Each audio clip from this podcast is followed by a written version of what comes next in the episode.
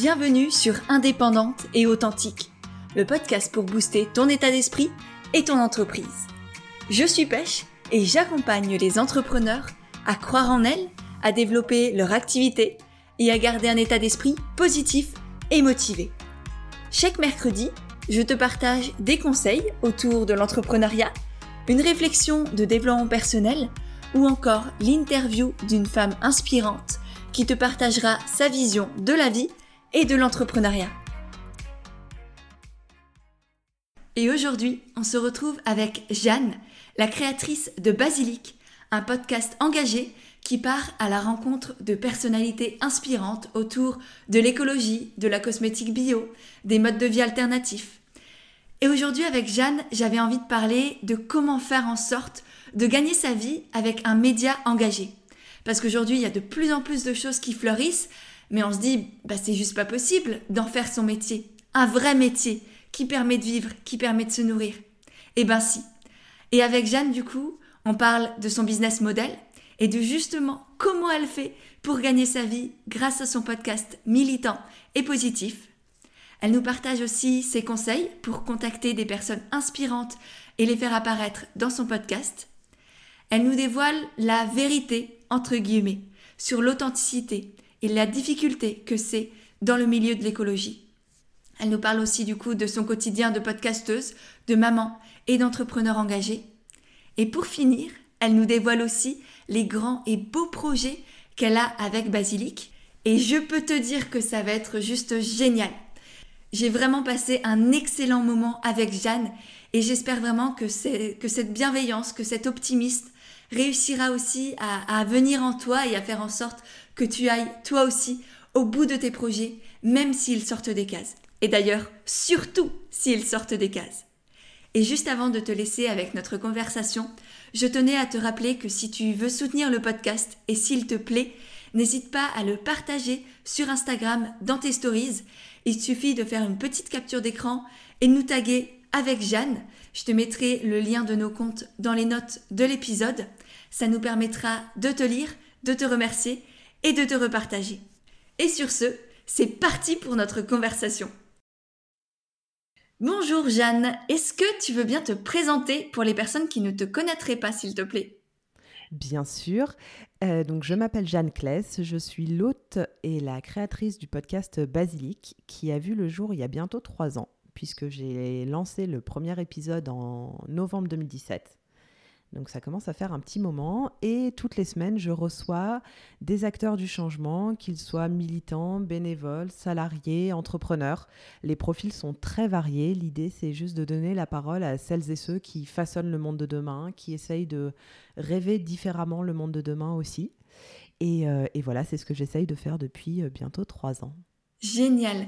Et du coup, aujourd'hui, est-ce que c'est ton activité principale ou est-ce que c'est encore un petit, euh, un petit hobby sur le côté?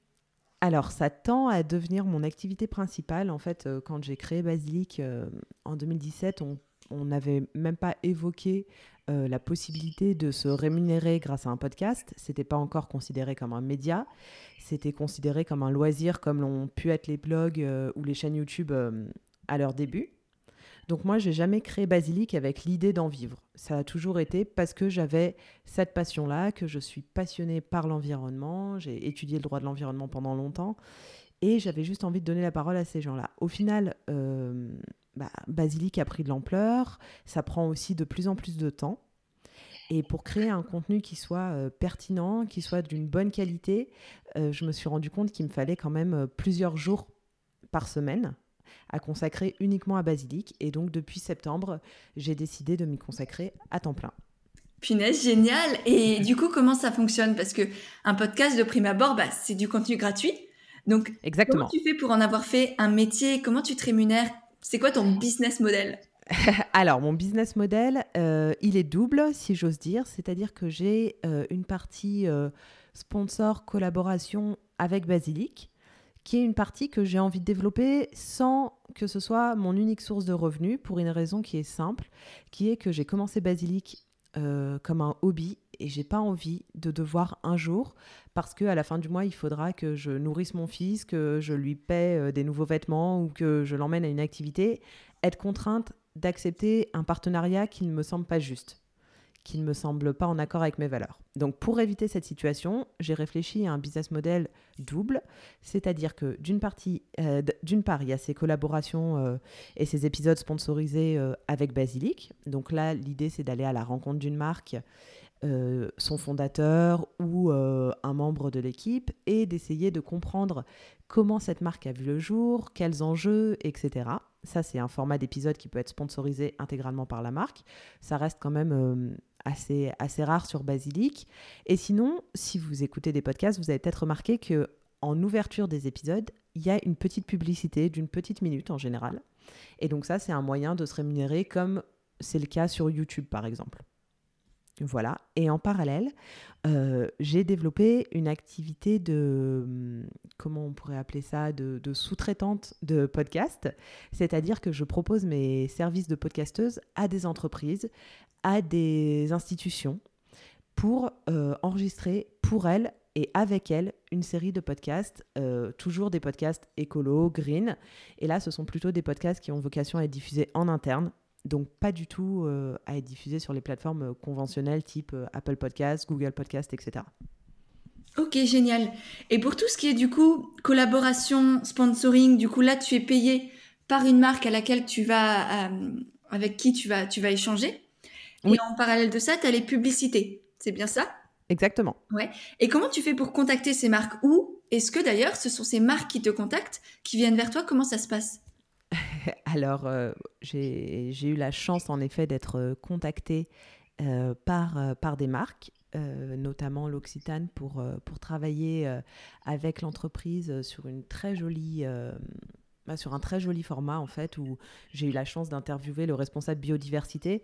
Donc tu vois là il y a vraiment des enjeux très intéressants. On a enregistré pendant une heure ensemble, ça nous permet de soulever des points clés en fait et, euh, et ça c'est impossible avec une pub qui durerait une seule minute, c'est pas du tout possible. Donc là vraiment l'enjeu avec cet épisode pour l'Occitane c'était que les auditeurs aussi comprennent le message porté par cette marque française.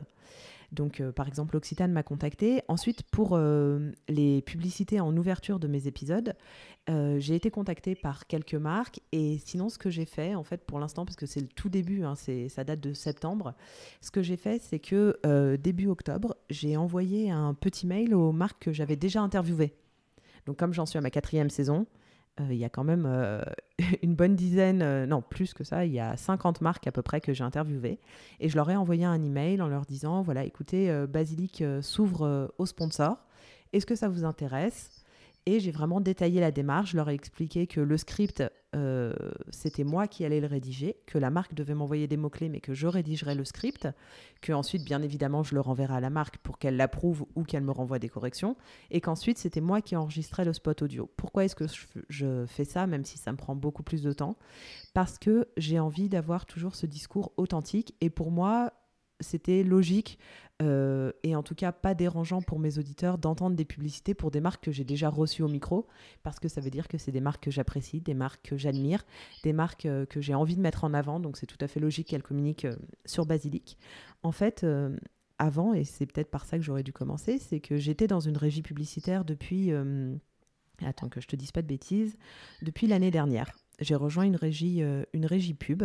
Avant ça, je gagnais pas du tout d'argent euh, avec Basilic. Donc, on va dire que pour la troisième saison, euh, début, ouais, c'est ça, fin 2019, j'ai rejoint une régie publicitaire.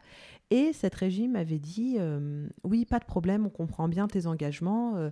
donc, on fera attention et on veillera à ne, pas diffuser en amont de Basilic des, des publicités qui seraient contraires à tes valeurs. Donc moi, j'avais signé une charte en disant, écoutez, je suis OK pour euh, des pubs qui concerneraient euh, le tourisme, le secteur culturel, euh, l'entrepreneuriat, voilà, enfin, quelques, mais vraiment quelques secteurs. Et tu vois bien que les annonceurs sont quand même les entreprises qui ont beaucoup de moyens. Donc le secteur automobile, le secteur aéronautique, ce genre de choses. Mmh. Et j'avais bien mis euh, vraiment un warning et c'était hyper important pour moi parce que vraiment je pourrais en pleurer si un auditeur me disait écoute Jeanne, euh, j'ai entendu une pub euh, pour Air France ou pour Rodi avant ton podcast, je comprends pas pourquoi tu fais ça. C'était j'avais vraiment peur de ça et c'est pour ça à la base que je voulais pas rejoindre de régie publicitaire. Donc je les ai rejoints, je leur ai fait confiance et, et cette confiance a été trahie, en fait, puisque un jour, je reçois un message d'une auditrice, fidèle auditrice, qui me dit Jeanne, je ne comprends pas, il y a une pub pour, pour Audi en amont de Basilic. Pourquoi, pourquoi est-ce que tu as accepté un tel partenariat? Et donc là, évidemment, je suis tombée des nues. je me suis mise à pleurer. Je me suis dit que si je travaillais aussi dur pour Basilic depuis trois ans et avec autant de passion, c'était pas pour un jour qu'un auditeur puisse être déçu pensant que j'essayais de me faire euh, de l'argent sur son dos en, diffusant des messages contraires à mes valeurs. En fait, la vérité, c'est que moi, j'avais pas du tout le contrôle sur ces publicités-là et que j'ai fait confiance à cette régie en pensant, euh, en pensant bien faire. Euh, voilà, autant te dire qu'une fois que j'ai appris ça, j'ai quitté illico presto cette régie publicitaire, mais que donc je n'avais plus de rentrée d'argent et qu'il a fallu trouver une alternative. Ok, je comprends. Oui, effectivement, c'est très très intéressant parce que c'est vrai que souvent, bah, les gens ne, ne, peuvent pas savoir en fait ce qui se passe derrière, de d'où viennent les publicités, comment tout ça fonctionne. Donc là, déjà, merci pour ta transparence et, et ça me permet aussi de bah, de montrer qu'on est on essaye de faire au mieux toujours, mais mais qu'on n'est pas maître de tout et, et parfois, bah ce que ce que les gens peuvent entendre ou voir dans les publicités, par exemple, c'est pas forcément du chef ou de la décision du créateur de contenu qu'il y a derrière. Et, et euh, bah, ton auditrice, je pense, a, été euh, assez diplomate, on va dire, pour, pour te le dire amicalement.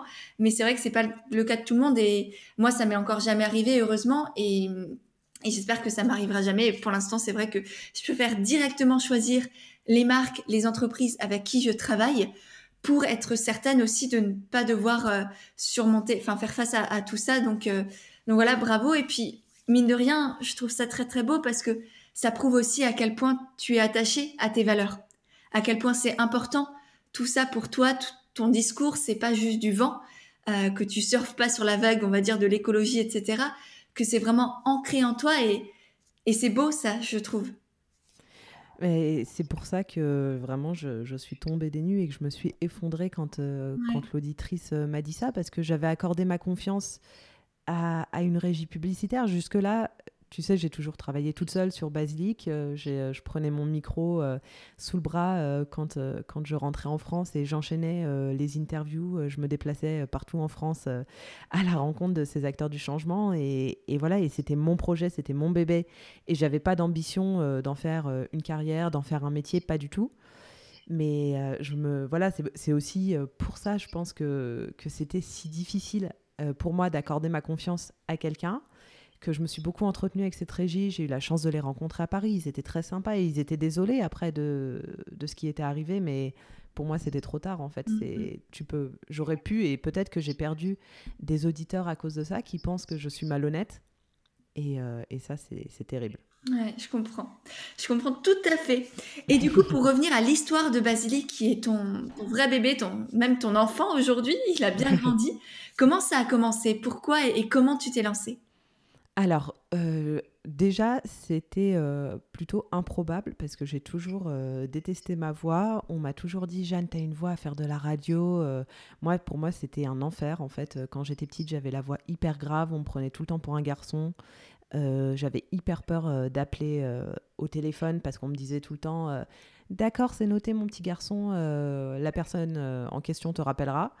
Et c'était euh, c'était horrible. Donc euh, j'ai jamais pensé utiliser ma voix euh, pour bah, pour un podcast. Et comment l'idée est née En fait, avec mon compagnon en 2016, on a déménagé à Hong Kong. moi, j'ai quitté mon, mon, travail chez l'Amazona à l'époque pour, pour partir à l'aventure. On a tout quitté en France et, et on a été s'installer à Hong Kong où on avait la chance d'avoir obtenu un visa, tu sais euh, Working Holiday Visa, donc euh, PVT en français, et donc un visa qui te permet d'y travailler pendant un an. Donc on est parti euh, comme ça. Et, moi qui, quand je travaillais pour l'Amazona, je travaillais en télétravail, j'avais l'habitude de travailler avec la radio branchée toute la journée. Et quand je suis arrivée à Hong Kong, que j'ai commencé à travailler, à chercher du travail, euh, je me suis vite rendu compte qu'en fait la radio à des horaires décalés, c'était insupportable. Parce que euh, quand toi tu te lèves, c'est le programme de la nuit. Donc tu écoutes de la musique classique euh, ou la rediffusion d'informations de la veille. Enfin, ça n'avait aucun intérêt. Et, euh, et, en fait, ce qui s'est passé, c'est que j'ai découvert les podcasts. Donc, d'abord pour télécharger mes émissions de radio favorites. Et puis, très vite, j'ai découvert les podcasts natifs. Alors, à l'époque, c'était facile, il n'y en avait pas beaucoup. Il y avait euh, La Poudre de Lorraine Bastide. Il y avait Génération XX qui s'était lancé euh, pas longtemps avant que je la découvre de Siam. Il y avait Présage d'Alexa Soyeux. Donc, Présage, c'est un podcast accès environnement et c'était le seul, je pense, à l'époque. Mais c'est un podcast euh, plutôt axé collapsologie. Hmm. Donc, euh, c'est très intéressant. J'adore, euh, j'adore Alexa Soyeux, j'adore Présage, mais c'était vraiment plus philosophique, plus des réflexions en profondeur. Et moi, j'avais envie d'apporter un peu de légèreté. Et je me souviens très bien, un soir, mon copain est rentré du boulot et je lui ai dit, tu sais, je crois que je vais créer un podcast. Et il m'a regardé vraiment genre avec les yeux écarquillés, qu'est-ce qu'elle me raconte? Et je lui dis non non mais tu sais je vais créer un podcast green euh, écolo, euh, je suis sûre euh, je qu'il faut que je le fasse quand je rentre en France en septembre parce que je rentrais travailler tous les mois de septembre en France. Quand je rentre en France, je vais aller à la rencontre de personnalités que j'ai envie d'interviewer, je suis sûre que ça va être génial il m'a dit ok, si tu penses que, que ça peut être génial, allons-y. Et, euh, et, en fait, il m'a accompagné sur la partie technique parce que c'est vrai que moi, c'est ce qui me faisait peur. Tu vois, je savais pas du tout vers quel micro me tourner. Euh, je savais même pas comment faire pour héberger euh, le podcast euh, et lui non plus. Mais en fait, d'être deux, ça m'a quand même soulagé et j'avais beaucoup moins d'appréhension. Donc j'ai acheté des micros branchés en USB sur mon ordinateur depuis, j'ai changé de matériel, mais au départ, je voulais pas non plus investir beaucoup d'argent, tu vois, je savais pas où ça allait mener, et puis je voulais déjà essayer. Donc j'ai acheté euh, deux micros euh, pour, euh, pour 80 euros, je crois, quelque chose comme ça. Et je suis allée à la rencontre bah, de mes premiers invités. Donc ça a été très facile pour moi de choisir les premiers invités parce que comme j'avais travaillé dans le secteur des cosmétiques bio avant, j'avais quand même euh, quelques, quelques connaissances et, des, voilà, des femmes surtout que j'avais envie de, mettre en avant. Donc j'ai d'abord euh, contacté euh, Sabrina, qui est la fondatrice de Koufou, une marque d'upcycling et de produits zéro déchet. j'ai contacté Asma, anciennement Take It Green, qui à l'époque venait de créer l'association Les Naturalistas. Donc là, c'était un épisode plus euh, beauté. Ensuite, j'ai contacté, euh, grâce euh, à mes anciennes collègues de chez l'Amazona, une entrepreneuse basée à Hong Kong qui venait d'ouvrir et de lancer le premier site e-commerce zéro déchet de Hong Kong, qui est devenue aujourd'hui une de mes très très bonnes amies. Et pour les premiers invités, je vais aussi contacter Roxane, Roxane Nonc, pour qu'elle nous parle de son histoire avec la pilule, parce que voilà, j'avais envie de m'intéresser à des entrepreneurs, mais pas que j'avais aussi envie de donner la parole à des gens juste qui, dans leur quotidien, ont été confrontés euh, à des événements qui leur ont permis plus tard d'avoir euh, une conscience euh, écologique, de se lancer dans une transition écologique, etc. etc. Et donc, Basilic est né comme ça. Et puis, et puis je me suis accrochée, j'ai continué à enregistrer des épisodes et voilà. Génial, c'est trop chouette. Et du coup, ça, c'était au départ, c'était vraiment en parallèle de ton de ton travail, on va dire, de ton activité euh, rémunératrice, et tu pensais pas du tout te lancer là-dedans dans l'entrepreneuriat. Pas du tout. Pas du tout, mais alors ça n'a jamais été ma vocation. Euh, moi, mon, mon père a, créé il y a 35 ans euh, une marque de cosmétiques bio en France. Donc, donc il est ce qu'on pourrait appeler aujourd'hui entrepreneur. J'ai vécu ça de près. Ma mère est freelance euh, donc pareil, indépendante, mon frère aussi, et moi, pas du tout. Je ne m'étais jamais dit que je deviendrais euh, entrepreneuse. Et du coup, qu'est-ce qui t'a fait sauter le pas? Pourquoi, pourquoi là en septembre, il y a quelques semaines maintenant, tu t'es dit ok, j'y vais, je donne tout, je, et je lâche tout, tout ce qu'il y a à côté? Qu'est-ce qui s'est passé? euh, Eh ben, bonne question. bonne question. Non, ce qui s'est passé, c'est que on est rentré en fait, on a quitté Hong Kong euh, il y a maintenant plus de six mois. On a quitté Hong Kong pour, se, pour rentrer en France, euh, s'installer. Et euh, forcément, je, ne pouvais plus exercer les mêmes activités que celles que j'exerçais à Hong Kong, puisque à Hong Kong, je travaillais donc pour, pour mon père, mais ça, on pourra y revenir, puisque ce n'était pas, c'était pas mon activité rémunératrice, mais en parallèle, je donnais et j'enseignais le français, en fait. à, des élèves. Donc euh, un peu de manière euh, freelance si tu veux, puisque j'étais indépendante, j'ai monté ma société, j'avais juste euh, quelques élèves, mais ça me permettait d'avoir un petit revenu et de poursuivre l'activité de Basilic en parallèle. Et je me suis toujours organisée, en fait, depuis que j'ai créé Basilic en 2017, pour avoir des revenus complémentaires, mais pouvoir me dégager au moins deux ou trois jours par semaine pour me consacrer à Basilic, depuis le départ.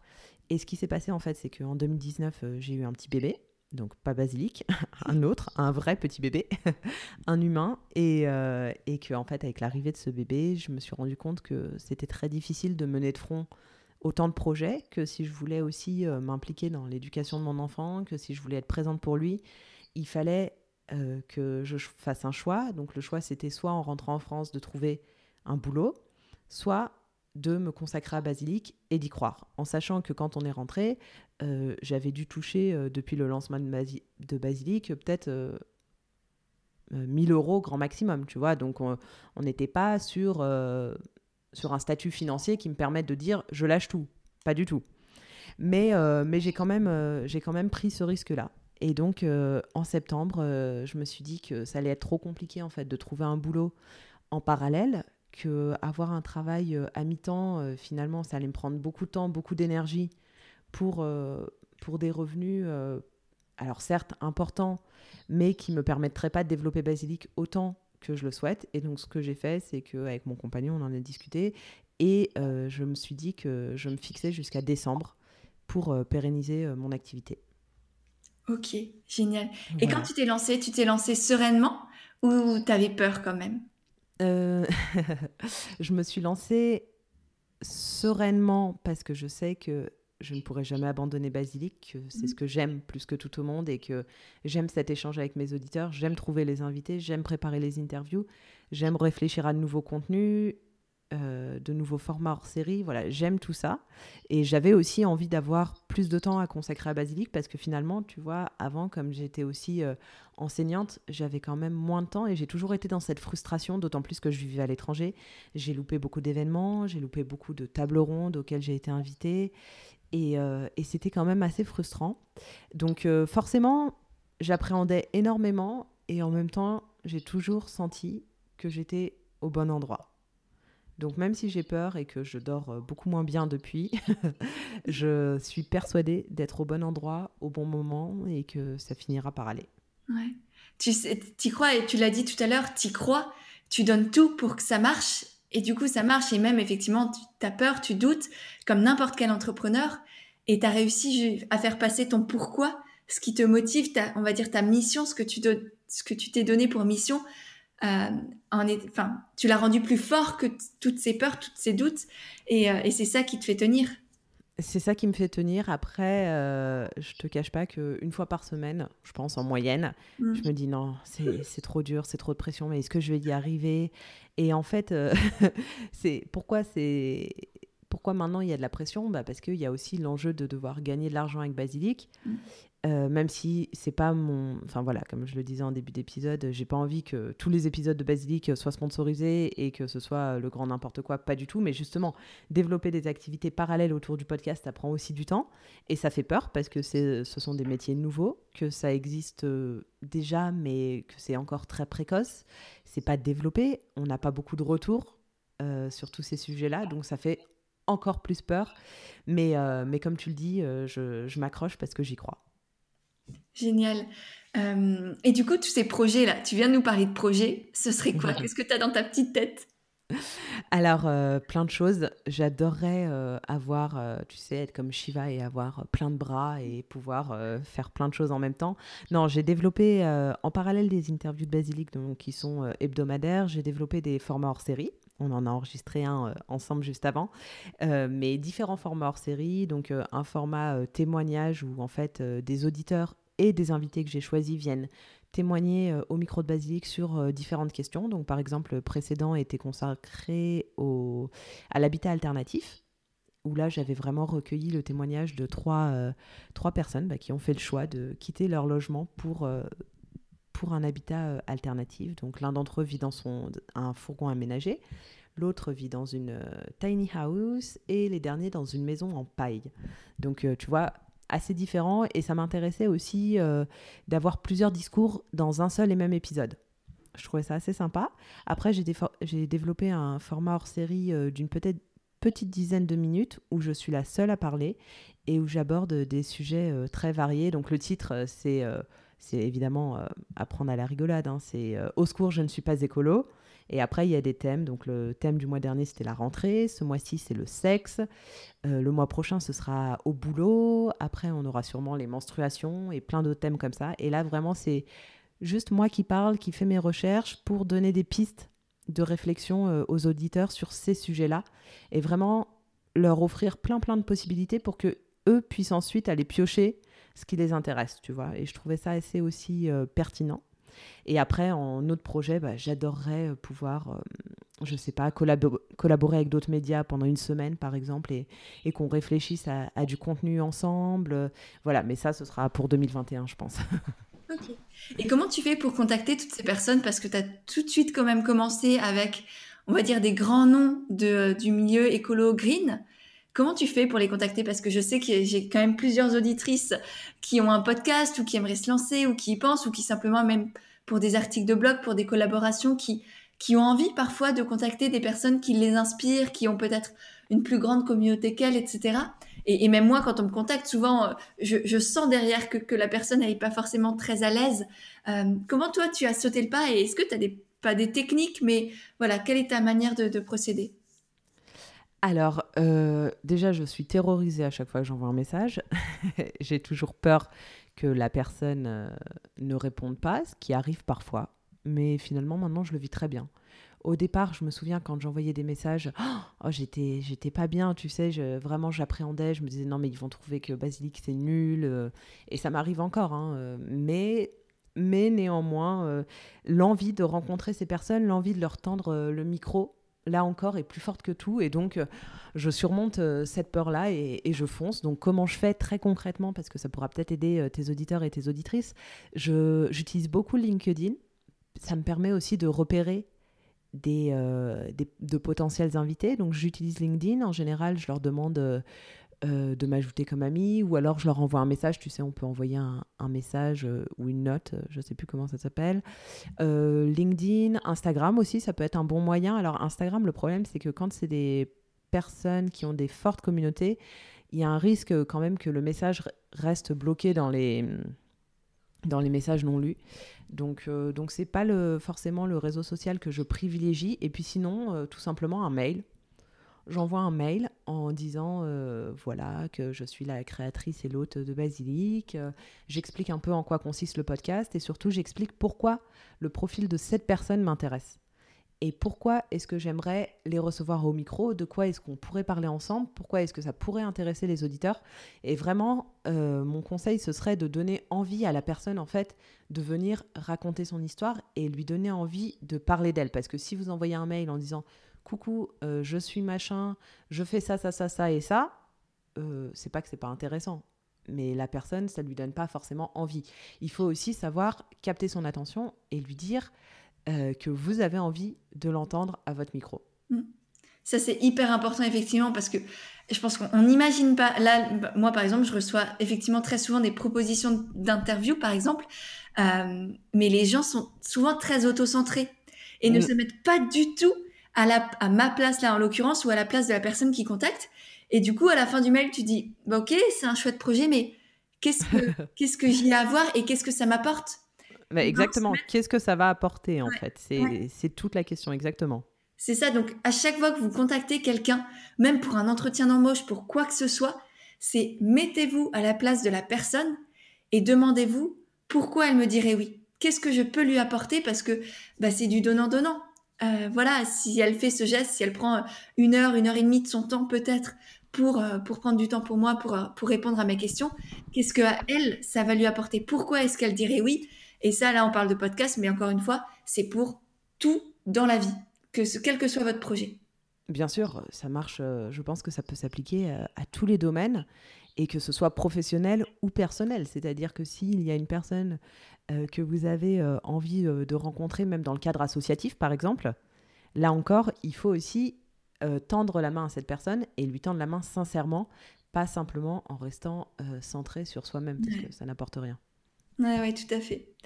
Et du coup, c'est quoi le quotidien ou une semaine type d'une podcasteuse professionnelle? Comment ça se passe? Comment tu t'organises? Qu'est-ce que tu fais? Euh, alors, c'est euh, donc euh, moi je, travaille du lundi au jeudi. Le vendredi, je m'occupe de mon bébé. Enfin, c'est plus un bébé maintenant, mais c'est un petit garçon. Et, et je m'occupe de lui. Voilà, là c'était aussi un choix. C'est vrai que tu vois, de, pouvoir disposer de son temps, ça permet de s'organiser. Donc, je vous rassure, ça veut dire que je travaille en général le samedi et le dimanche matin quand il va se promener avec son papa, malheureusement, mais, euh, mais c'est mon choix. Et donc, comment ça se passe? Bah, La semaine se découpe euh, assez naturellement entre montage d'épisodes, qui prend quand même beaucoup de temps. Moi, je travaille pas avec un ingénieur du son. Seulement, là, depuis septembre, je fais appel à Alexandre qui m'aide sur la partie mixage mais c'est pas le montage. Pour moi, c'est très important que je continue de réaliser chaque montage de chaque épisode pour la simple et bonne raison que c'est mon bébé basilic, que je suis la seule à savoir euh, ce que je veux entendre euh, de la part des invités et que j'aurais trop trop peur qu'un ingénieur du son me fasse des coupes à des endroits euh, inopportuns. Donc, euh, donc voilà, donc je continue le montage. Donc le montage, ça prend pas mal de temps. Ensuite, il y a bien évidemment euh, répondre aux mails. Donc euh, ça peut être des mails de collaboration, mais pas que. Hein. Il, y a, il y a aussi des mails pour des projets. Il y a des mails avec... avec quoi Des mails avec mes invités, mes futurs invités aussi, où j'échange beaucoup par mail pour en discuter, pour qu'on parvienne aussi à convenir d'une date. Ensuite, il y a la préparation des interviews qui prend beaucoup de temps aussi parce que euh, j'accorde une grande importance à cette étape-là parce que ça me permet de mieux connaître mon invité. Même si c'est en général des gens euh, que je connais déjà ou en tout cas dont je suis le travail, ça me permet quand même de creuser le sujet et c'est très important. Donc euh, il y a toute cette partie préparation, montage, mail. Alors la partie réseaux sociaux, il faudrait que je la développe, mais moi, j'aime pas trop trop les réseaux sociaux. On pourra en discuter si tu veux, parce que ça me un petit dada à moi. enfin, c'est pas que j'aime pas, mais c'est que c'est très chronophage. Ouais, ça. Je vois bien le, le, temps que tu passes dessus, euh, je sais bien.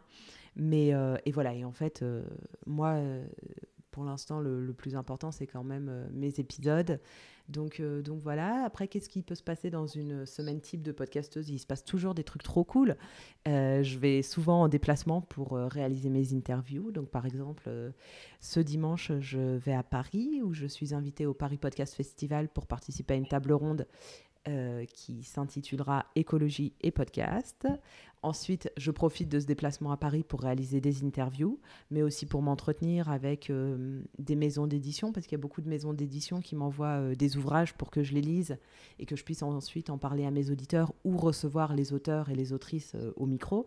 Donc ça prend pas mal de temps. J'aime bien aussi m'entretenir avec des bureaux de presse qui, pareil, me présentent des marques, parce qu'en fait, au début, moi, j'allais à la pêche aux informations toute seule. Mais maintenant, vu que Basilic, ça a grandi, qu'il y a plus de six épisodes, enfin, on va dire 5 épisodes, voire 6 par mois. Ça prend quand même pas mal de temps. Donc c'est vrai que c'est aussi très chouette de pouvoir échanger avec des bureaux de presse, que euh, les, euh, les, attachés euh, de presse me présentent les marques pour lesquelles ils ou elles travaillent. Et ça permet aussi de dégrossir un petit peu ce travail de recherche d'invités. Et, voilà, c'est tout ce qui se passe dans une semaine euh, de podcasteuse euh, professionnelle ou en devenir. Et euh, donc ça, c'est pour la partie basilique, mais en parallèle, il y a toute la partie que je suis en train de développer sur laquelle je travaille de podcast pour les entreprises. Et donc ça, ça me prend du temps. c'est pas encore tout à fait lancé, mais il se trouve qu'un projet est venu à moi par hasard via LinkedIn, où on m'a contacté sur LinkedIn pour un projet. Donc ça, c'était très très chouette. Mais ça m'a donné envie vraiment de développer aussi tout cet aspect-là euh, du podcast. Donc euh, j'y travaille notamment pour, euh, tu vois, rédiger une, belle présentation qui fasse envie. Et puis après, il faudra que j'aille à la rencontre de ces entreprises pour, pour leur proposer mes services. Ok, super, top. Et du coup, comment tu as fait connaître Basilic, étant donné que t'es pas trop trop réseaux sociaux, etc. Même si pour moi, ça reste la base et, je pense que chacune de mes clientes est devenue fan de son Instagram notamment parce que pour moi, c'est un réseau social incroyable. À partir du moment où on est bien organisé, où on a les bons outils, où on se laisse pas non plus trop envahir. Donc tout ça, ça s'apprend, on va dire. Mais du coup, toi, comment tu fais pour, pour développer Basilic? Il va falloir que je vienne faire une, semaine de coaching à Rennes. Eh ben, avec grand non, mais plaisir, en, oui. en vrai, j'adore échanger sur Instagram, vraiment. C'est passionnant et j'en retire à chaque fois énormément, énormément. Vraiment, les échanges sont hyper bienveillants avec mes auditeurs et auditrices euh, en, en message privé et tout. J'adore ce réseau social, mais le temps qu'il demande euh, m'angoisse profondément. C'est ça le petit, euh, le petit souci. Mhm. comment j'ai fait pour connaître Basilic? Eh ben, C'est une bonne question, parce que je n'ai rien fait. Et quand je dis ça, personne ne veut me croire, mais c'est la vérité. Je n'ai rien fait pour faire connaître Basilic. J'ai ouvert donc un compte Instagram quand j'ai lancé Basilic, mais clairement, euh, c'est tout. Enfin, et puis, ça pas, c'est pas non plus ça, à mon avis, qui a permis de faire connaître Basilic. Je pense que j'ai jamais envoyé de communiqué de presse euh, à aucun magazine que ce soit. J'ai commencé à envoyer des communiqués de presse en janvier 2000, 2020. Euh, Attends, ouais, janvier 2020 ou 2019, je sais plus. Euh, pour, euh, parce que je m'étais dit, allez, bonne résolution, euh, je vais communiquer et présenter Basilic à, à, des bureaux de presse, mais comme je ne sais pas faire, je pense qu'il n'y a pas vraiment eu de retour. mais, mais non, j'ai vraiment rien fait. J'ai eu la chance d'être là au bon moment, je pense. Et, et d'être euh, régulière euh, et, voilà de, de, travailler. Comment ça s'est fait connaître Je pense grâce à mes invités qui ont relayé peut-être auprès de leur communauté. Et puis après, je sais pas comment tu as découvert Basilic, toi? Bah parce que je pense qu'effectivement, tu étais un des premiers podcasts. J'écoutais énormément de podcasts et, et, je pense tous au début, tous ceux que tu as cités là tout à l'heure, euh, mm. Nouvelles écoutes, etc., La Poudre et compagnie, j'étais accro au podcast. Et ça fait des années, moi, littéralement, je pense depuis que je, Enfin bref, je ne sais pas depuis combien de temps, mais vraiment des années et des années. Donc j'ai vu le milieu du podcast grandir et je pense qu'effectivement tu faisais partie des premières. Et comme ça fait aussi des années que j'ai cette sensibilité à, l'écologie, au bien-être et à bah, simplement euh, pour moi à, l'humanité, enfin bref, euh, bah ouais, t'étais étais dans les premières quoi. Ouais. Tu vois, je, vraiment, je pense que c'est ça. Euh, je pense que c'est ça, mais clairement, et, euh, et, là, je m'adresse à, la coach, mais, mais c'est vrai que souvent le soir, je me couche en me disant Purée, mais Jeanne, t'aurais pu faire en sorte que Basilic soit encore plus connu et tout. Après, moi, j'ai jamais recherché cette entre guillemets célébrité, hein. je ne mmh. considère pas du tout célèbre, mais j'ai jamais recherché ce côté-là du podcast parce que moi ce qui m'intéressait c'était d'échanger avec les auditeurs depuis le début euh, et, donc, euh, c'est aussi pour ça que, que j'ai voulu avoir un site internet un peu euh, qui permette facilement de me contacter. Donc, je reçois beaucoup de mails d'auditeurs et d'auditrices. Et, et, voilà, tu vois, c'était ça mon idée, mais j'ai jamais cherché, et, encore aujourd'hui, à faire grandir Basilic. Néanmoins, je vois bien que qu'il faut le faire et que je peux pas passer à côté de, de ça et de cette mise en avant. Mais pour moi, c'était déjà un tel effort de créer Basilic. J'ai pris énormément sur moi. Je suis quelqu'un de d'extrêmement timide, avec euh, une confiance en soi euh, pas, euh, pas top top, en tout cas avant de créer Basilic. Et j'ai déjà pris énormément sur moi que ça aurait été trop me demander de faire plus, tu vois, et de me mettre en avant. Ok, je comprends et en même temps pour, pour la communicante qui est en moi, la marketeuse entre guillemets, c'est très frustrant parce que tu as un tellement beau message et tu, tu, tu mets en lumière de tellement belles personnes, de des petits entrepreneurs qui ont des projets incroyables, que c'est hyper important. Tu vois, pour moi, c'est presque égoïste. Alors, je veux pas te blesser du tout, hein, mais presque égoïste de, ne pas communiquer autant que tu le pourrais, parce que tu empêches certaines personnes d'entendre tous ces messages, de peut-être avoir des prises de conscience, de changer leur mode de consommation, de, changer leur mode de vie. Donc, tu vois, c'est pas tant pour toi et ton ego que, que c'est important de communiquer, c'est plus pour l'impact sur les autres que ça pourrait avoir. Et, c'est pour, pour ça que moi, j'aime tellement la communication. C'est pas parce que ça nous met en lumière, nous, en tant qu'entrepreneurs. C'est parce que ça permet aux autres d'entendre notre message et de, euh, de saisir la main qu'on leur tend, entre guillemets. Donc, c'est pour ça que c'est tellement important. Et faudrait qu'on ouais, on, va travailler là-dessus, que ce soit sur, sur, ta communication, sur ta confiance en toi, si tu veux. Mais euh, ah. non, mais c'est hyper intéressant ce que tu dis et tu as raison. Mais c'est vrai que, tu vois, pour moi, c'était déjà difficile, vraiment. Euh, j'avais envie de, de, faire ce podcast et, voilà, et j'en avais envie plus que tout. Mais euh, le jour où je l'ai mis en ligne, j'étais terrorisée et euh, mon copain pourra en témoigner, mais je suis restée chez moi, sous ma couette, pour être sûre que personne ne me voit. Et, et encore aujourd'hui, quand je me présente, je ne dis jamais que j'ai un podcast. Jamais, jamais, jamais. Et à Hong Kong, euh, ça, je l'avais raconté, il me semble, dans, l'épisode où, une amie m'avait interviewé, mais euh, à Hong Kong, c'est euh, une, une, connaissance qui aujourd'hui est devenue une très bonne copine, qui est venue me voir et qui me fait Mais Jeanne, c'est toi qui fais basilic? Et je suis devenue rouge écarlate et j'ai dit Oui, oui, oui, c'est moi. Et voilà, et je voulais pas du tout creuser le sujet. Et seulement maintenant, j'arrive à me présenter euh, en tant que Jeanne, euh, fondatrice de Basilic.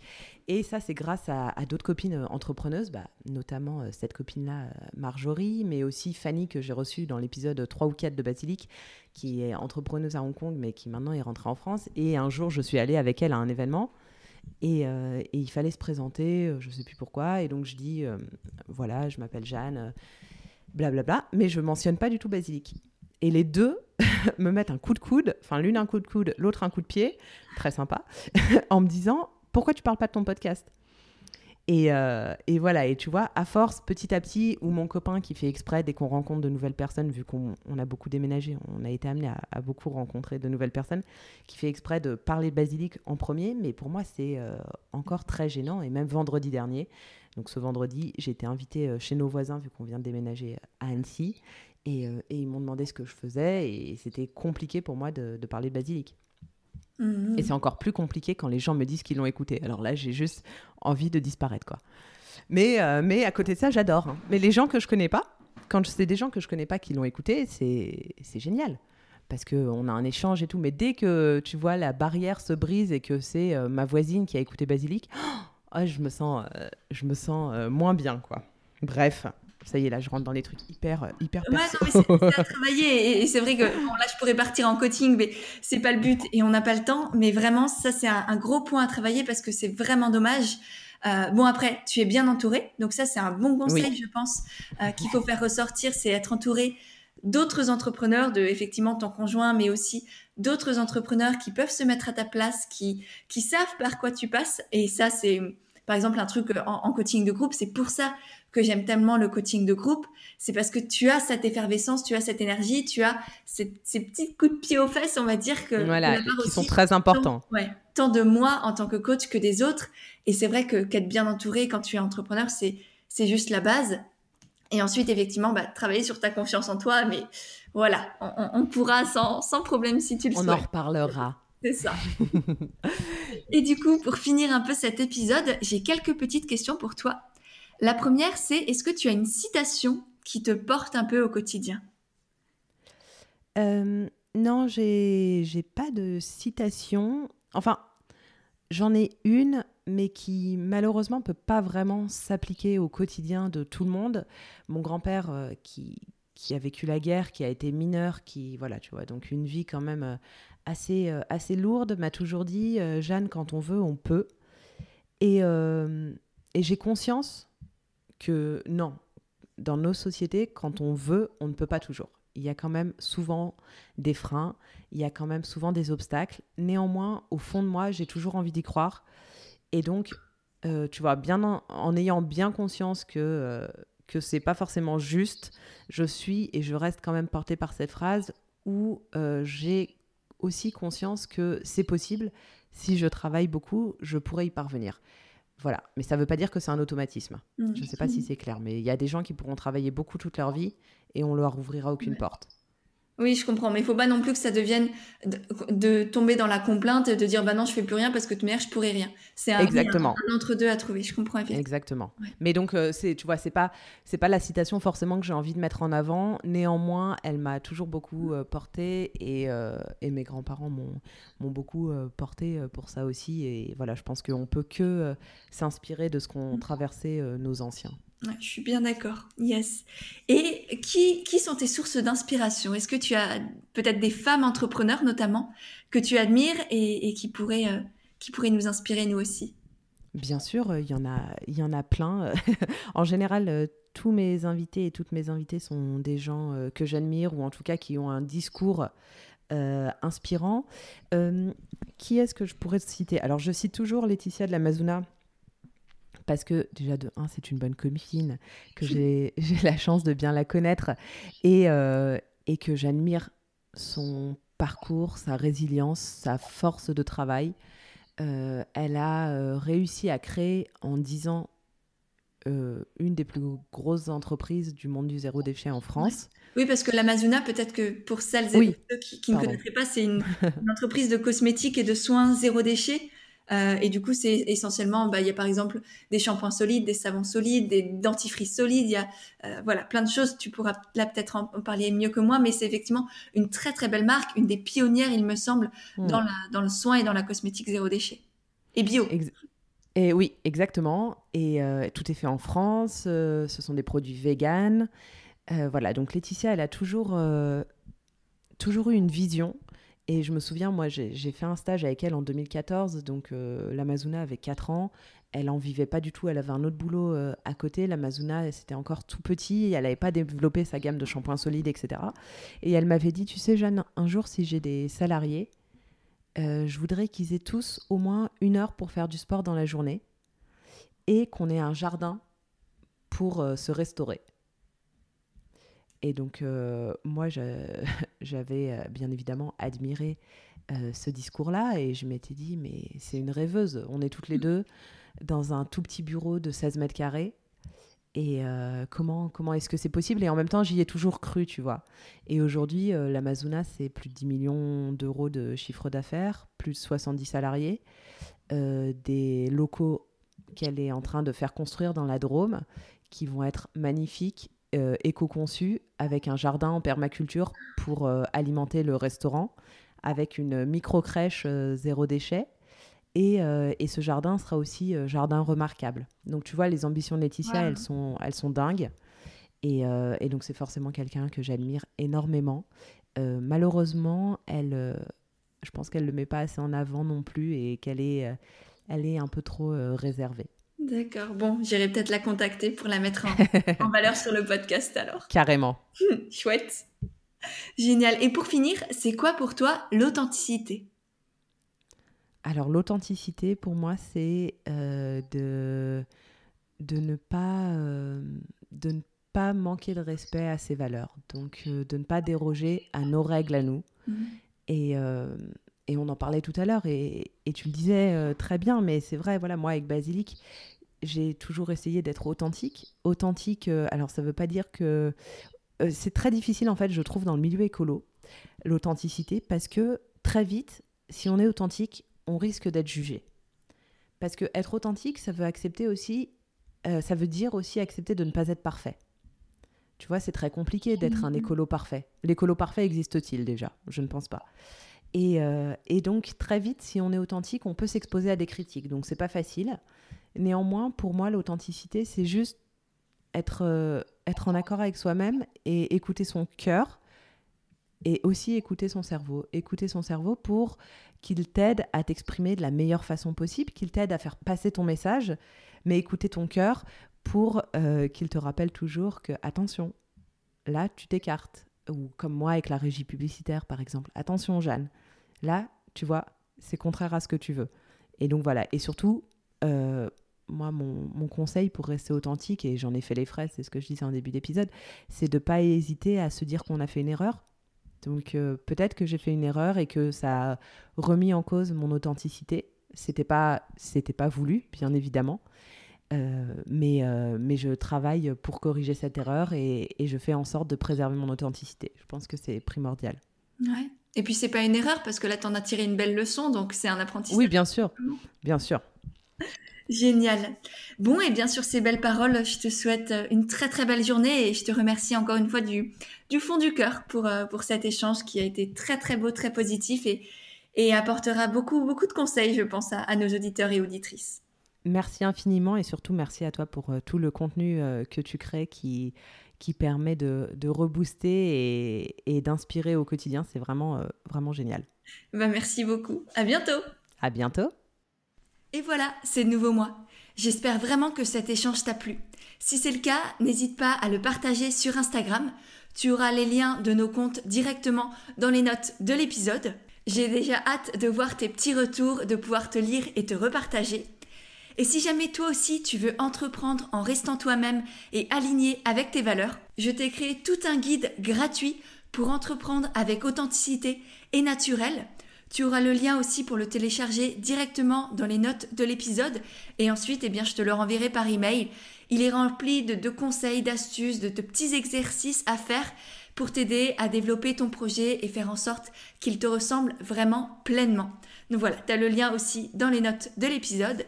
Et pour finir, si vraiment tu as aimé le podcast, eh bien n'hésite pas à le faire savoir en laissant des petites notes et des étoiles sur Apple Podcast parce que ça aussi, ça m'aide énormément à faire grandir et à faire connaître le podcast et du coup aider et toucher de plus en plus de personnes. Voilà, je te remercie sincèrement par avance et je te dis à mercredi prochain pour un nouvel épisode d'Indépendante et authentique.